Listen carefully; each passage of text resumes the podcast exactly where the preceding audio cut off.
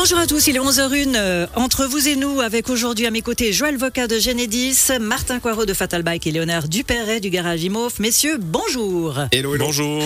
Bah, ça fait plaisir de vous retrouver. Alors on va parler de solaire, d'énergie solaire, on va parler de prévention routière, comment bien rouler en hiver avec le vélo évidemment et puis les freins et le freinage, ça c'est pour euh, Léonard. Quand on est dans son véhicule et durant cette période, parfois il faut euh, adapter un peu sa manière de conduire et puis de, de freiner également. C'est à suivre donc sur Radio Chablais.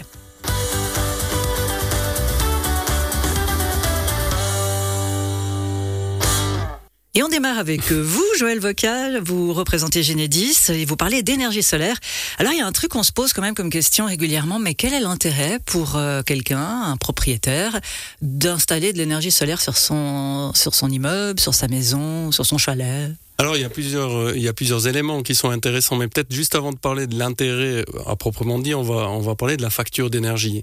Parce que finalement sur une facture d'énergie, il y a trois parties. Il y a la partie énergie, le produit en lui-même, si on veut bien, le transport, et ensuite les taxes. C'est pour ça, si euh, on regarde sa facture, par exemple, moi, j'ai des panneaux solaires, je reçois 11 centimes, on me la rachète 11 centimes l'énergie, mais moi, je la paye 23.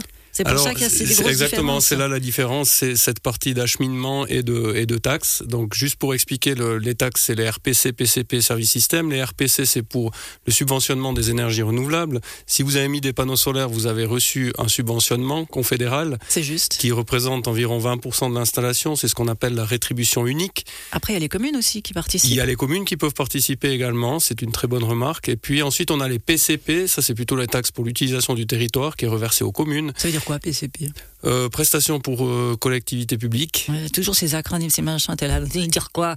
Ah, C'est un vrai examen ce matin. Heureusement que j'étais un peu préparé. Cyril, il est moins précis dans les questions. Mais moi, j'aime bien comprendre, parce que tu me parles chinois. Je me dis, mais voilà, qu'est-ce que Non, non, non, mais c'est très juste. C'est très juste. Et puis, effectivement, on est là pour, euh, pour vulgariser au maximum cette partie d'énergie qui n'est pas mhm. toujours simple. Et ensuite, les services systèmes, c'est la régulation du réseau.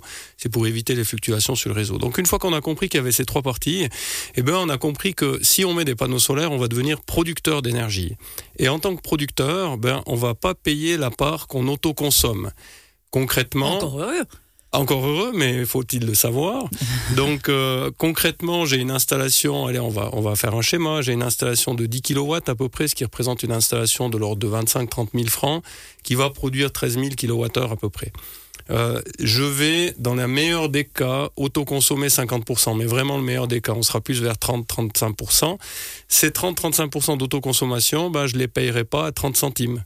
Aujourd'hui, le prix moyen du kilowattheure, il est à 30 centimes. Euh, à partir du 1er janvier l'année prochaine, plutôt. Pas aujourd'hui encore. Pour le moment, c'est pas encore Pour le moment, c'est encore pas ça. Donc, c'est 30-40% que je vais autoconsommer, je les payerai pas à 30 centimes. Ensuite, je vais réinjecter la différence. C'est-à-dire que le surplus que j'autoconsomme pas, je vais le réinjecter sur le réseau parce qu'on a un compteur à double sens et le compteur va comptabiliser non seulement ce que j'autoconsomme mais ce que je réinjecte. Et cette réinjection, elle sera l'année prochaine à 14,3 centimes pour certains distributeurs. Ces fameux 11 centimes que vous disiez tout à l'heure qui correspondent au prix d'achat de l'énergie, eh ben la réinjection que je vais faire sur le réseau, elle sera 14 centimes. On, est quand même un petit peu euh, les larrons de la foire parce que actuellement il y a un certain écart entre ce qu'on reçoit et ce qu'on paye et euh, l'année prochaine l'écart l'écart il sera plus conséquent d'après ce que j'ai entendu dire. C'est-à-dire que si maintenant c'est du 11-23, l'année prochaine, ça sera du 14-35. Euh, non, du 14-30. Non, non, l'écart, il reste, il reste à peu près le même. Non, non, il reste à peu près le même. J'ai entendu dire pas partout. Il hein. faut être gentil avec moi. Hein. en plus, c'est pas votre faute, vous, vous êtes... non, non, mais c'est juste, mais on est là pour expliquer, je crois qu'il faut être clair. On est là pour expliquer parce que c'est vrai que c'est comme beaucoup de choses. Euh, on se rend compte du produit quand on commence à le payer plus cher. Et, et moi qui suis dans l'énergie depuis plus de 20 ans, euh, j'en ai entendu des gens parler de l'énergie, la taxe, l'énergie presque un impôt. J'appuie sur un bouton, puis finalement, c'est normal que tout se passe. Puis quand ça commence à venir un peu plus cher, ben, on se rend compte que c'est un produit, c'est un peu plus complexe que ça. Donc on a tout intérêt à devenir producteur, euh, ne serait-ce que parce que le soleil, ben, il est là. Voilà, tout le temps. Il est là tout le temps. On espère qu'il reste encore. Alors, il est là tout le temps. ça me permet de bifurquer sur un autre sujet. Qui, ouais, la nuit. Alors, la nuit. Sous la neige. Ou un autre sujet que vous auriez pu me, me demander, c'est euh, est-ce que je peux être autonome que avec des panneaux solaires? Ah bah je voulais vous le demander justement. Ah bah voilà, hein, je me suis bien préparé. Donc non, euh, non, c'est difficile parce que bah, justement quand il y a plus de soleil, qu'est-ce qui se passe? Et puis, euh... puis, typiquement, en, en, durant cette période, par exemple, en fin de journée, il fait nuit, on va cuisiner à la maison exemple, ben, plus de soleil. Exactement, exactement. Et puis on n'a pas stocké notre énergie. Et eh ben ah voilà. c'est ballot. Et eh ben voilà, c'est ballot. C'est ballot. Donc c'est pour ça qu'on a tout intérêt à conserver un mix énergétique où en fait on a du solaire, de l'éolien. Nous, en tant que fournisseurs ou producteurs, on a de l'éolien, du solaire, du, turbinage hydroélectrique, euh, du thermique, enfin, etc. etc. Les pompes à chaleur, c'est le thermique, c'est ça? Euh, Non, les, alors les pompes à chaleur, c'est en fait un, appareil qui va, qui va produire de l'énergie de chauffage, chauffer l'eau si on veut bien, avec de l'énergie électrique. Donc on va quand même, là, pour faire fonctionner la pompe à chaleur, il faut de l'énergie électrique, ouais. qui peut venir des panneaux solaires. Ouais. C'est là où c'est intéressant, c'est que si je vais un producteur, bah finalement, tout ce qui est réinjecté dans ma maison avec les panneaux solaires va tout me faire fonctionner.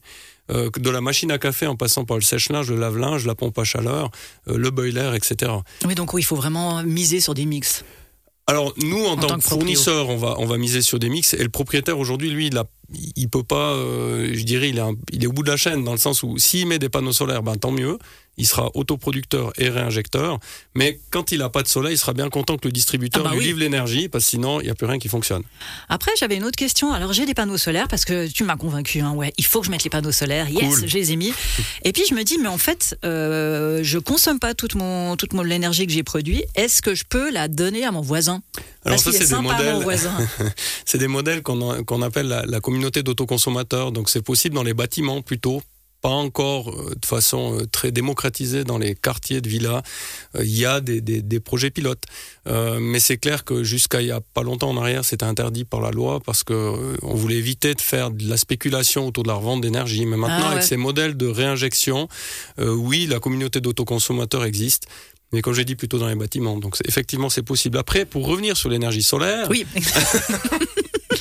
Euh, dans, les, dans les aspects intéressants, c'est bon, bien sûr, réduire sa facture d'électricité, participer à la transition énergétique. Oui, ça c'est important. Que là, c'est aussi important. Euh, on a des toitures. Aujourd'hui, toutes les maisons qui se construisent, pour autant qu'on se situe à un endroit où il y a du soleil, forcément, devraient avoir des panneaux solaires. La toiture, elle est là, elle est à disposition. Et, et autant il y a quelques années en arrière, on disait qu'il fallait mettre juste ce qu'il fallait comme surface solaire. Euh, aujourd'hui, il faut mettre le maximum possible. Ben, c'est sûr, surtout que les panneaux, ils ont aussi euh, sacrément baissé au niveau du coût. Alors le coût a baissé, effectivement. Les couches de les cellules de silicium euh, sont plus performantes. Là, j'ai un petit exemple aussi à l'époque. Il y a une toiture qui a été posée dans le Valais central. Je citerai pas les noms. 300 mètres carrés, c'était une des plus grosses toitures à l'époque. C'était en 2004. À votre avis, euh, combien on a perdu d'efficacité des panneaux en 18 ans? Faut demander à Martin parce que tu nous as déjà posé la ah, question tout à l'heure. Sachant que l'installation, elle produisait 100%, si on veut bien. On l'a posée il y a 18 ans. Aujourd'hui, elle produit combien? Je dirais 80%. Euh, ouais, on est à 90 à peu près. On est à 90. Donc, en fait, euh, on voit que le modèle. Ça tient la route. Ça tient la route. Alors, J'espère pas qu'après 22 ans, ça va se casser la figure et puis ça produit plus rapidement, mais je pense pas. C'est plus au niveau des onduleurs et des micro-onduleurs où là, c'est des appareils électroniques qui sont quand même à l'extérieur, mhm. qui permettent de transformer le courant solaire en courant électrique. C'est juste, puis t'en changes un. S'il y en a un qui casse, tu dois tout changer ou? Alors, il y a deux modèles. Il y a le modèle des micro-onduleurs où on a un micro-onduleur sur chaque panneau ou un ondulaire global pour tous les panneaux. Il y a les deux modèles. Donc ça, c'est pas, pas un souci. Mais vraiment, euh, la transition énergétique, j'ai dit, puis devenir producteur. Puis finalement, c'est cool d'être producteur d'énergie. Puis pour sa conscience, déjà, ça, fait du bien. Et on est obligé, franchement, d'adopter un mode de vie un peu plus éco-responsable. Alors, éco-responsable, et puis ça, ça agit aussi sur la façon de, de se comporter à la maison. Euh, typiquement. ça sera plus Versailles. Non, mais... les enfants, faut éteindre les lumières. Mais qui a laissé le frigo ouvert? Voilà, exactement. Non, mais euh, typiquement, lancer des machines euh, à laver, la vaisselle ou etc. Ben, on va le faire quand il y a du soleil la journée. Mhm. On a toujours cette notion de double tarif. Je sais pas si ça vous parle, le tarif de jour et le tarif de nuit. Moi, je l'avais toujours la nuit parce que c'était ben moins cher. Exactement. Mais si vous avez des panneaux solaires, vous avez plus ce souci-là. Donc, je vais laver la journée. Quand il y a du soleil. Quand je suis au travail, super. Le but, bah alors après, voilà, ça c'est, on va vers d'autres modèles. On pourrait discuter à un autre moment. C'est ce qu'on appelle le smart metering ou le smart grid, où en fait, l'idée c'est de piloter les choses à distance. Mais ça, ça peut être une. C'est cool. On a plein de, plein de sujets. Alors dans l'énergie, il y a plein de sujets. Et puis c'est vrai que j'aimerais aussi dire que les, les distributeurs d'énergie travaillent avec des partenaires euh, spécialisés pour euh, proposer des services clés en main. Parce que finalement, quand on veut mettre des panneaux solaires, il y a quand même quelques démarches, démarches administratives, mise à l'enquête, demande de subvention à SwissGrid, prendre contact avec euh, les échafaudages, etc., etc. Et puis, le, bien sûr, le fournisseur de panneaux, coordonner tout ça. Il y a peut-être un peu d'électricité à mettre. Ben, les distributeurs euh, assure toute cette euh, coordination-là. C'est ce qu'on appelle un service clé en main. Comme ça, ça fait correctement. Bah, c'est quand même plus pratique de signer au fond et puis plus trop se faire de soucis. Et certains distributeurs aussi proposent quelque chose de très intéressant. La RU, tu as mis des panneaux. La rétribution unique, tu as dû attendre entre 15 et 20 mois avant de la recevoir. C'est mhm. environ deux ans pour recevoir ces pros nouveaux qui versent ce montant-là. C'est environ deux ans. Certains distributeurs la versent à l'avance. Ouais, il la déduit directement sur la facture, ce qui est intéressant. Et bien sûr que là, tout est déductible aux impôts, sauf la rétribution. Donc une installation de 20 000 francs, ce qui est normal, une installation de 20 000 francs environ pour 60-70 mètres carrés de panneaux solaires, 10 000 kWh de production, sera déductible entièrement aux impôts défiscalisation totale. En tout cas, tu es, bien motivé, enfin, tu arrives bien à nous motiver à installer des, panneaux solaires. Moi, j'ai quand même encore une question, hein, parce que ça, ça me taraude. J'ai été gentil jusqu'à maintenant. Ouais, ouais, mais je, En fait, j'ai entendu dire qu'on peut mettre des batteries, comme pour les voitures électriques, pour euh, stocker l'énergie des panneaux solaires. Bien sûr.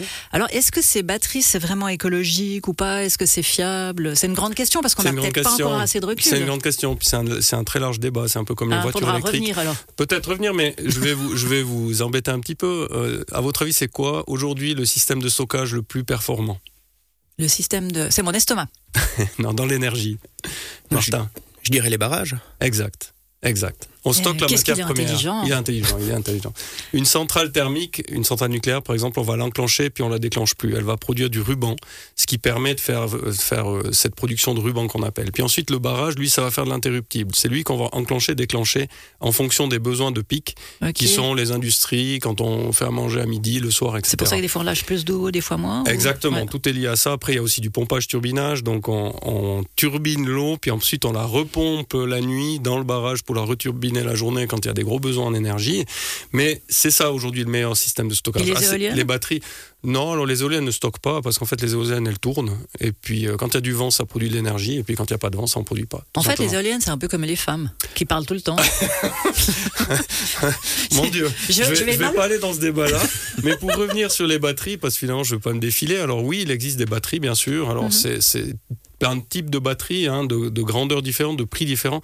Ce qui va être prépondérant, c'est la capacité. C'est combien de kilowatts on va pouvoir stocker dans cette batterie?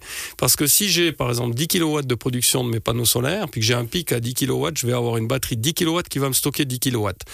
Mais euh, si je veux enclencher un appareil chez moi qui fait 15 kW, bah, ma batterie ne suffira pas. Ah bah ouais. Voilà. Et puis aujourd'hui, on est plus vers des batteries de 5-6 kW qui coûtent déjà entre 5 et 7 000 francs. C'est à ah peu près 1000 francs le kilowatt. Il en faudrait plus qu'une. Ça vient vite des montants importants pour finalement quel gain à la fin. Euh, on est plus peut-être dans la voiture qui, elle, alors elle, elle va faire du stockage entre guillemets où euh, bah, je produis la journée mes panneaux solaires, j'ai ma voiture qui est branchée, elle va stocker dans la voiture. Puis ensuite, quand je vais partir, bah, j'aurai euh, chargé ma voiture grâce à l'énergie solaire. Ah ouais, ça, ça, c'est intelligent. Voilà. Puis il y a même des modèles où on peut, on peut, en fait, on peut ristourner ce qu'on a stocké dans la voiture, mais ce, sera un autre débat. Ouais, ça sera un autre débat. je crois qu'on arrive un petit peu au terme de ce que tu bah, voulais avec avancer. Plaisir, oui, avec plaisir. Donc, ce qu'il faut retenir, je pense, c'est vraiment euh, faire le pas de, de, de, l'installation des panneaux solaires pour devenir producteur, pour euh, faciliter la transition énergétique pardon, et surtout faire une économie sur la facture. Mm, ben, merci pour toutes ces informations. Je rappelle, euh, Joël Voca, que vous, euh, vous nous avez parlé d'énergie solaire et